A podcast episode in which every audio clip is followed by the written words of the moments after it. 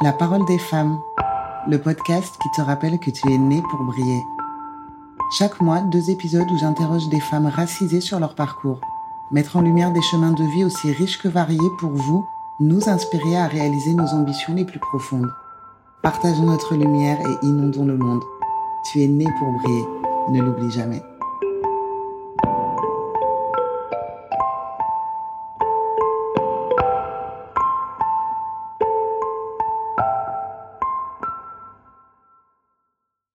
Bienvenue sur cette deuxième partie d'épisode, toujours avec Jiane, spécialiste des politiques éducatives.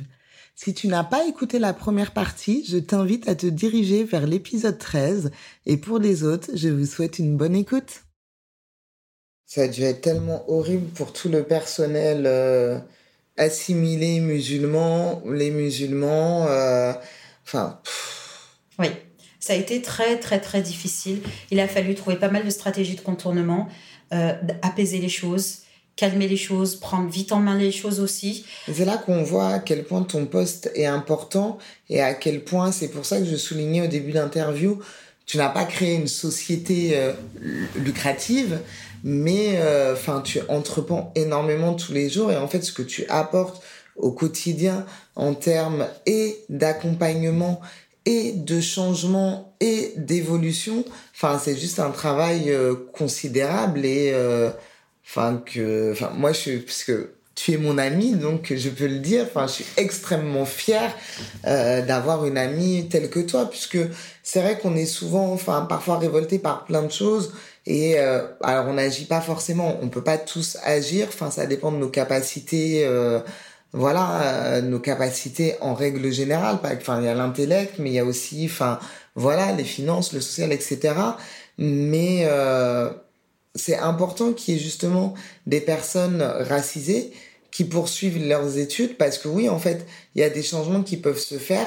De l'intérieur c'est long c'est pour ça que faites des études, faites des études, infiltrez euh, les institutions, mais euh, c'est très important puisque c'est un soulagement en fait. Je pense que il y a euh, le soulagement pour les parents, pour les parents racisés qui sont vraiment très peu considérés et incroyable quand ils font face à des gens, à des équipes qui leur permettent cette parole et qui comprennent les situations et qui mettent en place différentes choses j'ai souvent discuté avec ma maman, euh, voilà, qui bah, voilà, est enseignante depuis plus de 20 ans, puisqu'elle est retraitée euh, l'année prochaine, qui a pu entendre des discours ou voir des choses euh, assez, enfin, nauséabondes pour un, pour un milieu quand même éducatif, hein, qui est censé, on le rappelle, accompagner dans la bienveillance, la compréhension et l'écoute. Et elle a mis en place des choses avec des familles. Et des, la dernière fois, je lui ai dit, mais Enfin, quand tu vas partir en retraite, tu te demandes pas. Euh, elle me dit, bah. Ouais, malheureusement, c'est comme ça. Après, elle me dit, voilà, il y a certaines familles où il y a des grands frères, il y a des grandes sœurs. Ils sont grands maintenant, je les ai suivis. Enfin, voilà, ils ont fait leur chemin. Donc, voilà, il y a des choses aussi qui se transmettent, ouais, etc. Les, les parents ont appris euh, aussi, quoi. Moi, quand elle me raconte les appels qu'elle a avec certaines mères de famille, je suis morte de rire, quoi. Donc, euh, il y a un lien très fort. Et c'est ce qu'elle me disait, c'est que voilà, c'est souvent des personnes qui sont euh, parce qu'elles vont pas bien parler la langue ou elles vont avoir un certain accent. C'est des personnes qui sont pas considérées, qui sont déconsidérées même. Et on part du principe que ce sont des personnes qui n'ont pas d'éducation, qui n'ont pas fait d'études, qui ne sont là que pour gratter les aides et qui ne connaissent pas leur parcours. C'est des femmes qui ont parfois eu euh, des, des entreprises dans, mmh dans leur pays, des femmes qui, qui étaient médecins, mais qui arrivent ici, euh, bah, si elles veulent redevenir médecin, faut, faut refaire les études. Donc, euh, faut tout se retaper, quoi. Donc, ils finissent euh, infirmières en refaisant aussi un cursus, hein, parce mmh. qu'on leur donne pas comme ça. Donc, ils se rendent pas compte qu'il y a des vrais parcours, comme quand tu parlais de ces femmes comoriennes qui parlent plusieurs langues. Enfin, moi, j'ai 36 ans, euh, j'ai été élevée en France, scolarité française, euh, je parle français, anglais niveau scolaire. On sait ce que ça veut dire. Voilà, il y a vraiment un manque de considération et un dédain. Et euh, c'est très juste quand tu parlais tout à l'heure et que tu disais, euh, on est dans un pays, on est dans un pays colonial. On est dans un pays avec une forte histoire, même si pas toujours le reconnaître, mais avec une forte histoire coloniale. Et ça se ressent encore maintenant, et c'est très triste, en 2021, dans les actions. Dans les actions, on l'a ressenti, nous, quand on l'était, euh, quand on était à l'école, où euh, il y a un dédain de, moi, en maternelle, euh, ouais, je crois que c'était en maternelle, ma maman racontait ça, on m'appelait café au lait. Enfin, genre, je n'avais pas de prénom, quoi le petit café au lait, quoi, parce que c'est mignon ce petit truc un peu et puis c'est un petit peu clair, donc on aime bien quand même. Puis avec ses cheveux rigolos là, euh, qu'on touche à longueur de journée, parce que c'est tout doux, c'est rigolo.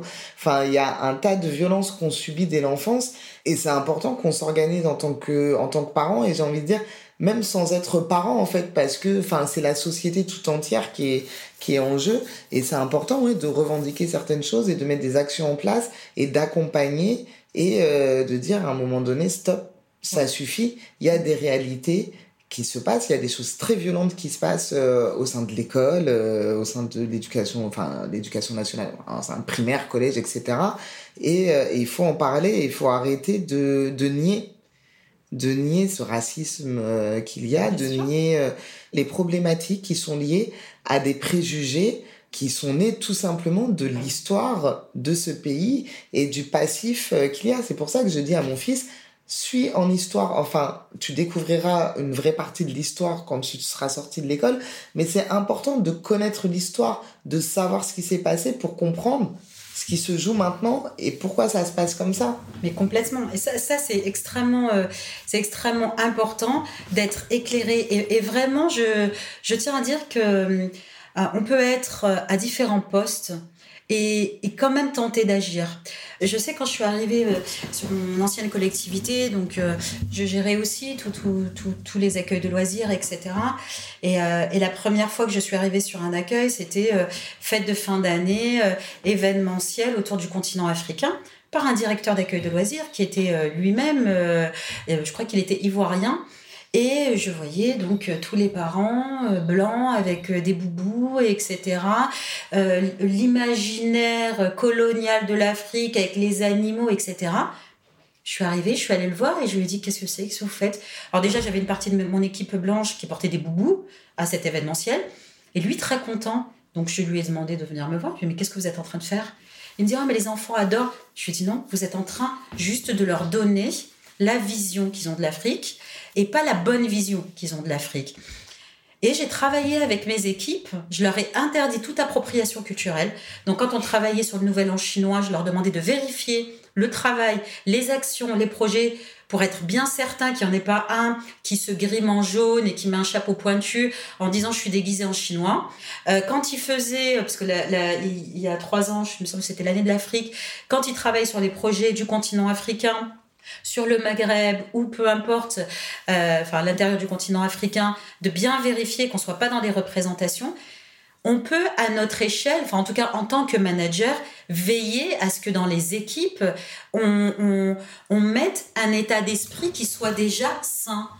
Et tout le travail fait avec eux, c'était alors et, même pour les pour les directeurs d'accueil de loisirs blancs moi enfin euh, quand ils mettaient en place des actions je dis euh, est-ce que c'est de l'appropriation culturelle ou pas ce que vous êtes en train de faire? Non non. Mais je vais vous expliquer que ce que vous êtes en train de faire c'est l'appropriation culturelle. Que là ce que vous venez de faire aux enfants ça s'appelle un blackface et ça l'institution elle va pas regarder comment vous managez vos équipes et c'est là notre responsabilité de manager. Alors oui, on peut pas tout le temps le faire. Oui, parfois ça demande, euh, ça demande d'aller à l'encontre de nos habitudes. Mais c'est là notre responsabilité. On doit être responsable de ça. Et en, en faisant ce travail avec les équipes, on sait que les enfants vont être accueillis avec beaucoup plus de bienveillance. Moi, j'interdisais les surnoms.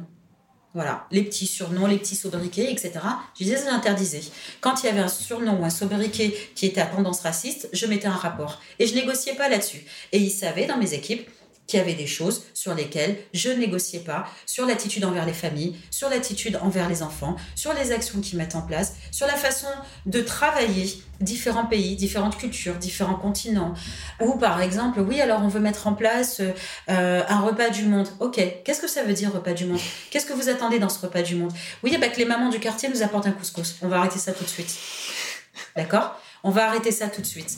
Donc, je, suis très attentive à ça avec mes équipes en me disant que Ce sont les premiers qui vont être en contact des familles et des enfants. Et petit à petit, je crois aux choses qui font boule de neige aussi. Oui, c'est vrai. Voilà. Et avec euh, les directions scolaires et avec les enseignants, j'ai aussi cette même attitude. Euh, alors, elle sera moins directive parce qu'ils sont sous la hiérarchie de l'éducation nationale. Mais par contre, en leur disant, OK, cette action que vous voulez qu'on finance, il n'y a pas de souci, on vous accompagne sur cette action. Quelle incidence elle a, cette action? Est-ce que cette action, elle stigmatise pas une partie des, enfants que vous avez? Sur la relation aux parents aussi, euh, très souvent, moi j'ai des parents, euh, l'éducation nationale leur ferme la porte, on leur ferme la porte, ils dans mon bureau, des parents racisés en larmes en disant je ne sais plus quoi faire, personne ne veut m'écouter, personne ne veut m'entendre.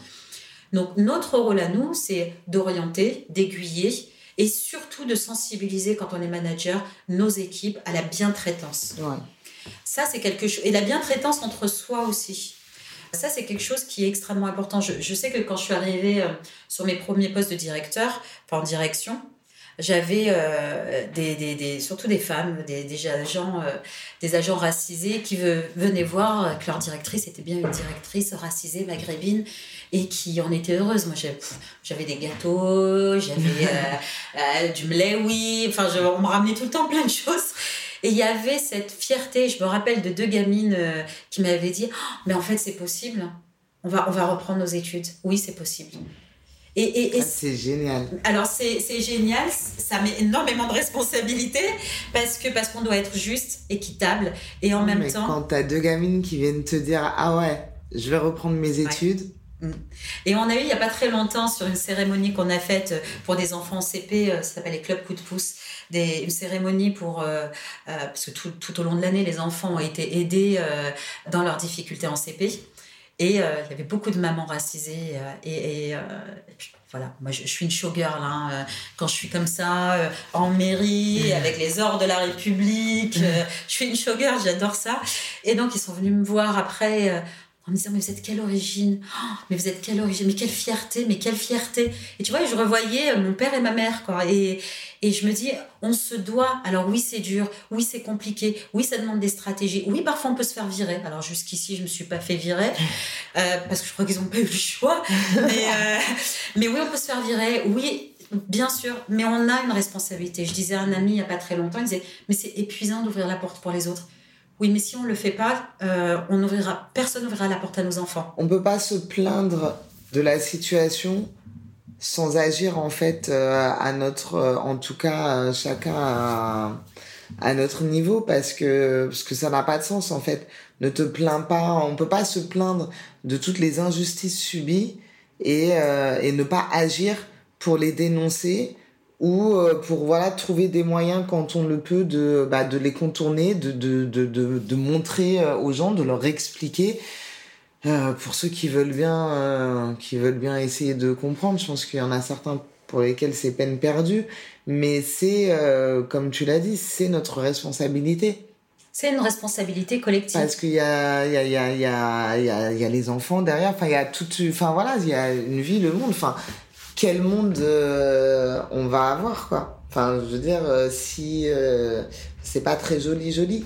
Et en tout cas, quel monde, en tout cas dans notre pays, en France, on voit quand même qu'il y a beaucoup, beaucoup, beaucoup de problématiques qui sont liées euh, à la culture de, des Français qui ne sont pas des Français de souche. Qu'est-ce que ça veut dire hein? mm. Et c'est, c'est pas normal qu'on en soit encore là en 2021. Et si on fait rien maintenant, ça, qu'est-ce qui va se passer dans 20 ans, dans 30 ans, quand nos gosses auront des gosses, enfin, ils seront toujours dans les mêmes problématiques? Et ce sera peut-être pire enfin parce que enfin ça n'avance pas. Donc si ça n'avance pas potentiellement je pense pas qu'on peut dire que ça stagne en fait. C'est que c'est pire en fait puisque ça continue. Ça continue puis surtout que la parole raciste est quand même de plus en plus euh, décomplexée. Donc euh, c'est indispensable euh, que que collectivement on agisse. Et l'antiracisme c'est enfin ça ne concerne pas que les racisés en fait.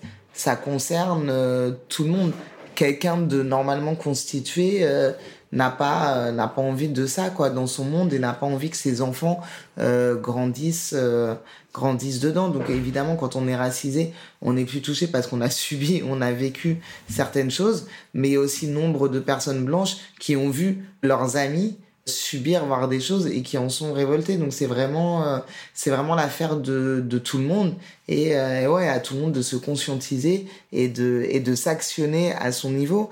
Mais c'est vrai que, enfin, ton ami qui dit oui, c'est épuisant. C'est vrai que, enfin, moi, quand je vois, j'admire beaucoup les militants parce que je me dis c'est un travail, enfin, épuisant. Je pourrais pas être militante parce que tout simplement, j'ai pas envie d'investir toute ma vie parce qu'en fait c'est ça hein, les militants c'est quand même un investissement de vie dans ça mais malgré tout sans être militant tu peux faire des choses. Tu peux faire des choses mais c'est important de c'est important de le voir de le faire de se rendre compte et de remercier aussi tous les militants qui font un travail de fou et qui permettent d'ouvrir des portes. Parce que c'est peut-être fatigant d'ouvrir des portes aux gens mais si tu ouvres pas la porte, enfin, tu prends la porte juste pour toi, bah, sinon, tu peux aller dans, enfin, voilà, tu vois tu finis dictateur, tu vois, c'est pareil, tu vois, prends ta porte, prends ton argent, prends tes trucs et puis laisse les autres crever la bouche ouverte, c'est pas possible. On est aujourd'hui, on a, on a, euh, on a tous une responsabilité. Alors, je, ne dis pas que c'est simple parce que j'entends euh, beaucoup autour de moi me dire oui, moi je peux pas le faire et puis je suis dans, en, je suis en entreprise et, euh, et j'entends les propos et j'entends comment ils sont avec les clients, etc. Je ne dis pas que c'est simple. Je ne dis pas qu'on peut tout le temps le faire. Je ne dis pas que si on ne le fait pas, on est à côté du combat. Je dis juste qu'on doit au moins faire évoluer des petites choses. C'est important et qu'il y a toujours des stratégies de contournement. Les stratégies, c'est notre histoire au sein des institutions et c'est notre histoire aussi au sein, des, au sein des entreprises. Et on doit être partout aussi. On doit être partout avec une conscience décoloniale et une conscience aussi intersectionnelle. C'est extrêmement important de dire, OK, je suis à ce poste-là, politique, entreprise, institution, hôpital, indépendant, on doit être partout avec cette conscience-là. Alors, très souvent, certains me disent, oui, mais moi, tu vois, euh, voilà, je suis déjà euh, une femme noire, je suis déjà une femme maghrébine, euh, ils m'acceptent déjà sur un poste de direction ou un poste de chef de service, ils m'acceptent déjà. Non, je vais pas faire de vagues. Exactement, je vais pas faire de vagues. Alors moi, je dis très souvent, d'ailleurs, aux, jeunes, aux jeunes femmes racisées que, qui sont autour de moi, c'est eux qui ont de la chance et je pars toujours de cette posture, c'est eux qui ont de la chance. En tant que racisés, on a développé des compétences d'adaptation qui sont juste incroyables. Il faut savoir que 15% des enfants en décrochage, des enfants racisés en décrochage scolaire, ce sont des enfants à haut potentiel. Euh, il faut savoir qu'on a des capacités dans, les, dans différents domaines qui sont des capacités au-dessus parce qu'on a, dans, nos dans les parcours migratoires de nos parents, développé des compétences que l'on porte en bagage. Donc quand on est face à un employeur ou face à un investisseur, moi je me dis pas euh, j'ai de la chance. Je me dis plus j'ai de la chance. Je me suis dit peut-être au début. Maintenant je me dis c'est eux qui ont de la chance. C'est eux qui ont de la chance d'avoir quelqu'un qui va euh, y aller à 100%, qui va être complètement investi et qui en plus apportera aussi des résultats.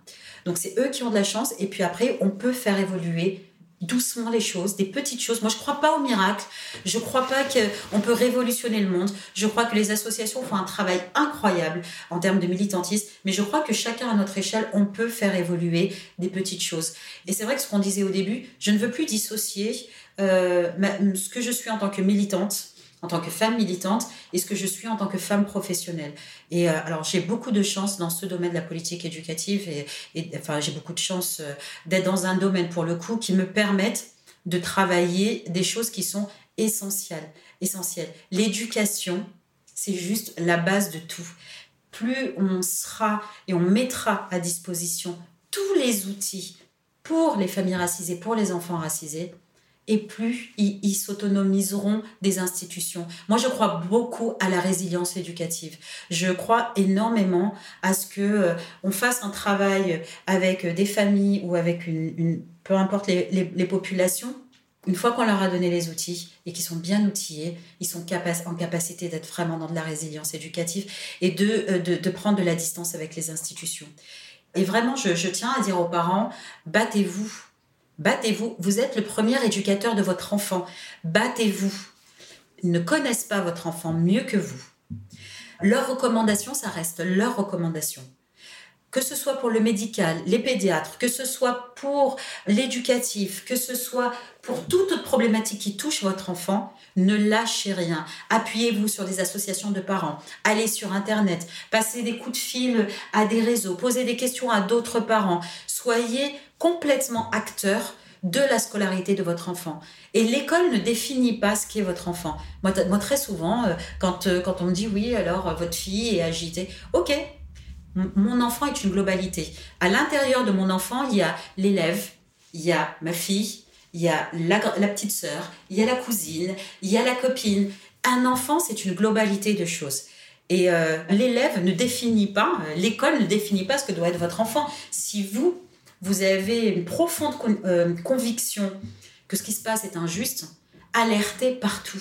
Vaut mieux trop alerter et ne pas avoir peur. Alors, très souvent, j'entends des parents qui me disent oui, mais bon, euh, si je vais voir euh, l'instit ou je vais voir la directrice de l'école ou le directeur de l'école, mon enfant va être stigmatisé. Non, votre enfant va être protégé.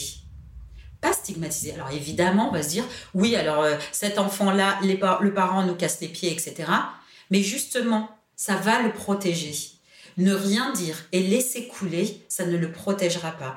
Alors ce qu'il faut savoir, c'est que on a évidemment les enseignants, on a les directeurs, on a l'inspection académique, on a euh, la direction adjointe académique, on a la direction académique. Vous avez tout ça sur Internet. Sollicitez. Vous avez les associations de parents, les, indépendants et les autres qui, font, qui sont affiliés à des plus grandes associations battez-vous. Et alors, euh, je disais à une amie il n'y a pas très longtemps qui est en train de se battre avec l'éducation nationale concernant, euh, alors c'est un, enfant noir, en plus un enfant qui a un handicap. Et évidemment, euh, là, là l'éducation nationale s'en donne à cœur joie. Et il y a de très bons enseignants aussi. Donc je ne dis pas que tout le monde est dans le même sac. Je parle d'un système, je ne parle pas d'individu. Et je lui disais, lors de ce conseil de discipline où tu vas être présente avec ton enfant, tu vas avoir 14 enseignants qui vont parler d'une même voix. Ça va être une violence sans nom. Ce que doit voir ton enfant adolescent, c'est qu'il a une mère qui le soutient et qui se bat. Et qui se bat pour lui. Donc, ne rien lâcher pendant ce conseil de discipline. Ne rien lâcher. Taper du poing sur la table. Parce que les enseignants vont partir. Mais la fierté de l'enfant, le, côté euh, sécurité de l'enfant, de se dire quoi qu'il advienne, mon parent me protège et quoi qu'il advienne, mon parent me croit, ça, c'est un gain à vie en termes de confiance vis-à-vis de l'enfant. Quand un enfant rentre à la maison et dit euh, J'ai eu le cas il y a une semaine d'une maman qui arrive en pleurant en me disant euh, L'enseignant tape, euh, voilà, tape son enfant parce qu'il ne réagit pas assez vite, c'est un enfant qui a un petit retard, etc. L'enseignant excédé a dû lui donner une pichenette. Bon. Et l'enfant l'a pris comme un traumatisme. Et, et, elle me dit, elle est venue me voir et, et elle me dit, mais qu'est-ce que je fais? Vous allez avec votre enfant et vous tapez du poing sur la table en disant c'est la première et dernière fois. Que ce soit vrai ou pas vrai, peu importe, je crois mon enfant, c'est la première ou dernière fois. Votre enfant à 3 ans va comprendre une seule chose, va comprendre que maman le défend. Alors je ne dis pas d'agresser les enseignants, évidemment. Je ne dis absolument pas euh, qu'on doit être dans l'agressivité. Par contre, on doit, se faire entendre, on doit se faire entendre par l'institution. Il y a des enseignants qui sont incroyables, et j'en connais, et j'en vois, qui ont cette capacité à être présents pour les familles, les écouter, les valoriser. Mais il y a une institution qui broie. Quand une institution, et je le redis, demande à ce qu'on signale la radicalisation d'enfants dès l'élémentaire, à un moment donné, moi, cette institution-là, j'y crois pas. Je crois aux individus. Je crois à la capacité de chaque individu, chaque enseignant, chaque directeur d'école, chaque CPE, chaque principal de collège, etc., ou proviseur de lycée. Je crois à la capacité individuelle à faire changer les choses. L'institution, c'est pas une institution qui est protectrice pour les enfants. Et je ne parle même pas des enfants en situation de handicap parce que là, on est encore dans un domaine de violence qui est sans nom. Donc, enfants en situation de handicap, en étant racisés, en ayant des parents qui parlent pas français, j'en aurais des anecdotes à raconter, on pourrait y passer des heures, mais, mais euh, c'est une violence sans nom.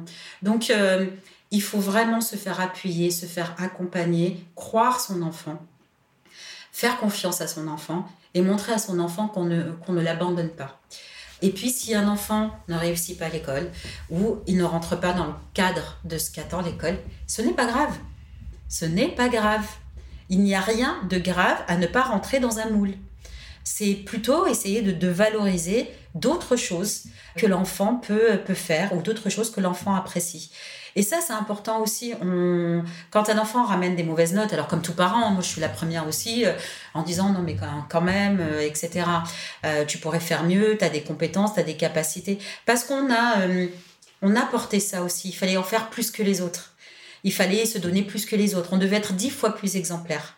Et bien maintenant, on en est à la troisième génération ou deuxième, troisième génération, on a le droit de ne pas être exemplaire et on a le droit de ne pas en faire plus que les autres. Et on a le droit d'avoir euh, aussi euh, le même fonctionnement que, que, les autres qui ne sont pas racisés. Et, la société doit accepter tous ces enfants de la même façon. Donc vraiment euh, de l'indulgence vis-à-vis des enfants, parce que ce système n'est pas simple. Moi, je sais que très souvent, ma fille rentre à la maison, on m'a appelé caca, on m'a traité de chameau, etc.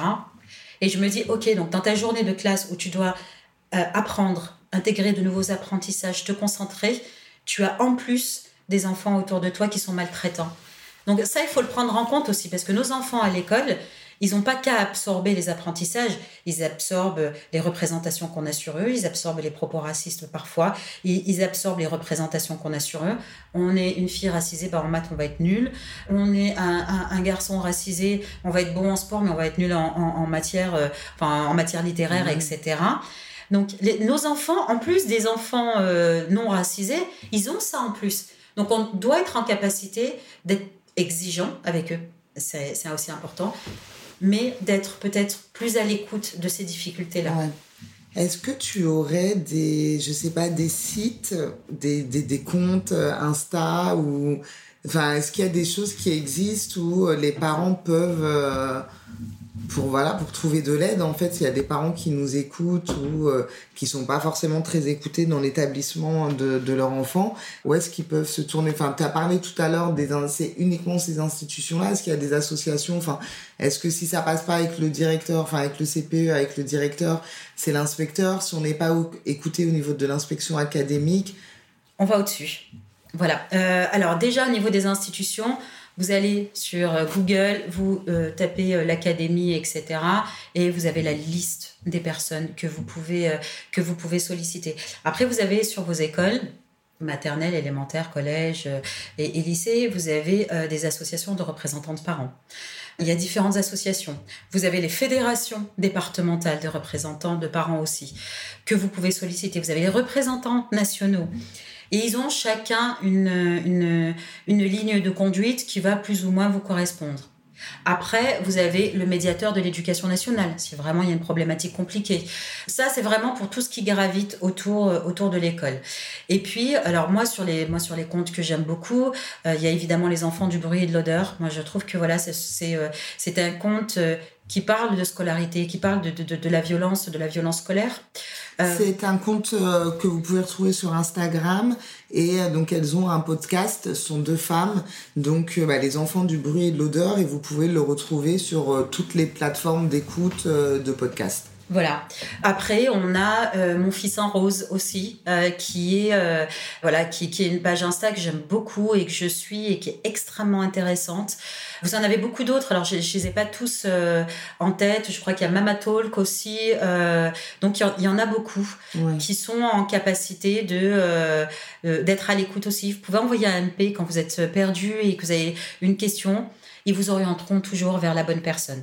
Donc ne restez pas seul. Vous avez aussi euh, à disposition des centres socioculturels qui seront en capacité de, de vous écouter.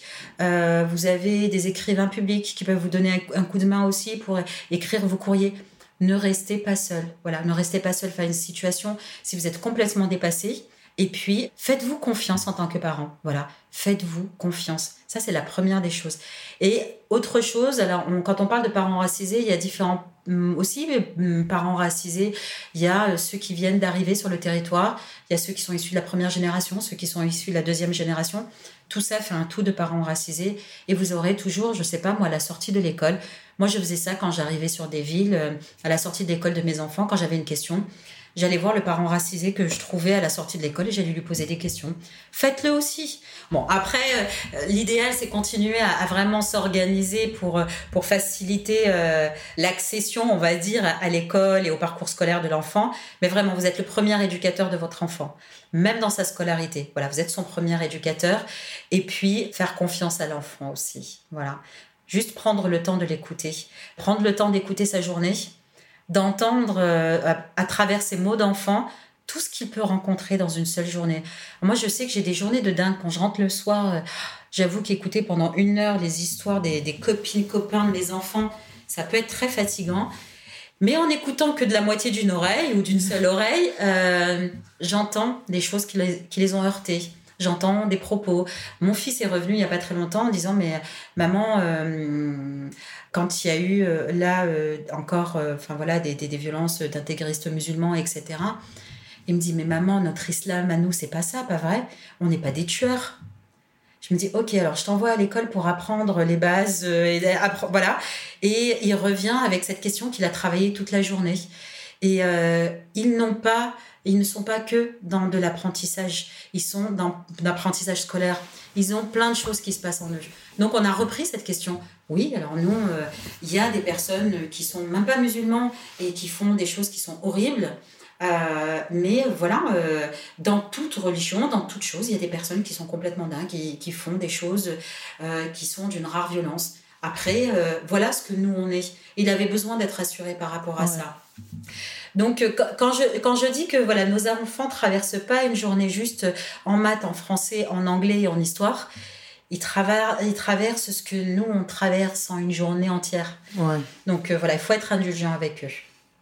Jeanne, merci. Vraiment, je suis très heureuse de t'avoir reçue et encore plus impressionnée. Je savais déjà ce que voilà ce que tu faisais puisque tu es mon amie, mais c'est vrai d'entendre ton parcours explicitement je me rends compte vraiment de, bah, de tout ce que tu as pu faire et des, des grosses pierres que tu as pu poser euh, à l'édifice. Et donc euh, vraiment, euh, je suis ouais très impressionnée et, et je trouve ça génial, génial pour bah pour les parents et pour les enfants en fait que tu as pu croiser partout. Et j'espère que il y a plein de petites Giannes qui vont pousser, qu'il y en aura partout qui vont charger, envahir. D'ailleurs, est-ce que dans ton travail, tu as des stagiaires parfois Oui. Donc, euh, alors, bon, là, tu, tu quittes euh, l'île de France. Donc tu seras dans, dans le sud de la mhm. France. On ne va pas citer la ville puisque euh, on doit garder des secrets. Donc voilà. Donc si vous écoutez ce podcast, si euh, vous êtes étudiante et que vous souhaitez effectuer euh, un stage avec euh, Jiane, envoyez un message, allez sur la page du podcast La Parole des Femmes et envoyez, envoyez un message à La Parole des Femmes et moi je le transmettrai à Jiane. Avec, avec grand plaisir et alors si je peux me permettre aussi, si des parents nous entendent et qui sont en difficulté, moi, je me ferai un plaisir de répondre aux questions. Donc, évidemment, qu'ils envoient un message euh, sur ta page et, euh, et tu m'en feras Je transmettrai euh, tous les mails. envoyez, hein, n'hésitez pas, ce sera la première fois que je recevrai des mails, hormis les mails de mes copines sur la page du podcast. non, mais blague à part, n'hésitez pas à envoyer les mails. Et vraiment, merci, c'est une interview super intéressante. Euh, et on voit que c'est un travail euh, de longue haleine. Oui. Vraiment de longue haleine. Et merci de nous avoir rassurés en tant que parents, parce que je pense qu'il y a plein de parents qui seront euh, un petit peu rassurés en ayant écouté tous tes messages. Est-ce que tu as envie de nous partager quelque chose, un petit mot de la fin ou alors, je merci déjà pour l'invitation parce que c'est euh, c'est toujours euh, extrêmement euh, plaisant de pouvoir partager aussi son expérience, la partager pour que d'autres se disent c'est possible ou il y a des voix, se dire on n'est pas seul aussi, on a tellement besoin de, de se sentir en collectif et en communauté et je pense que c'est quelque chose d'important. Alors vraiment ce que, ce que j'aimerais partager c'est de valoriser au maximum, d'essayer de valoriser sa culture, son identité, de la valoriser auprès de son enfant, d'être extrêmement fier de son identité, qu'on soit au travail, qu'on soit euh, peu importe où on est, dans des espaces où il n'y a pas que des racisés, porter fier sa culture parce que ce sont des belles cultures et il ne, enfin en tout cas pour moi, il ne faut pas les, les diluer dans, dans la masse. Il faut justement, dans le collectif, avoir une vraie individualité. Et ça, c'est quelque chose qui est important. Et puis, merci à la parole des femmes parce que euh, finalement, on entend peu de femmes du, enfin, du quotidien globalement, hein, des gens qui n'ont pas des milliers euh, de followers ou je ne sais pas, et qui interagissent au quotidien euh, sur beaucoup, voilà, beaucoup de champs et, beaucoup de questions. Et je suis très très fière voilà, de participer aujourd'hui à ce podcast et, et merci à Elsa d'être une de ces femmes exceptionnelles que, que j'ai la chance de croiser. Voilà. Waouh Eh bien, merci, merci beaucoup. Nous allons vous quitter. Je vais aller euh, pleurer euh, de joie euh, sur ce petit message d'amour à la fin. J'espère que cette écoute vous aura plu. merci pour l'écoute et n'hésitez pas également à laisser un petit message si ça vous a plu, si vous avez envie d'approfondir ces questions-là. Au prochain épisode, à bientôt.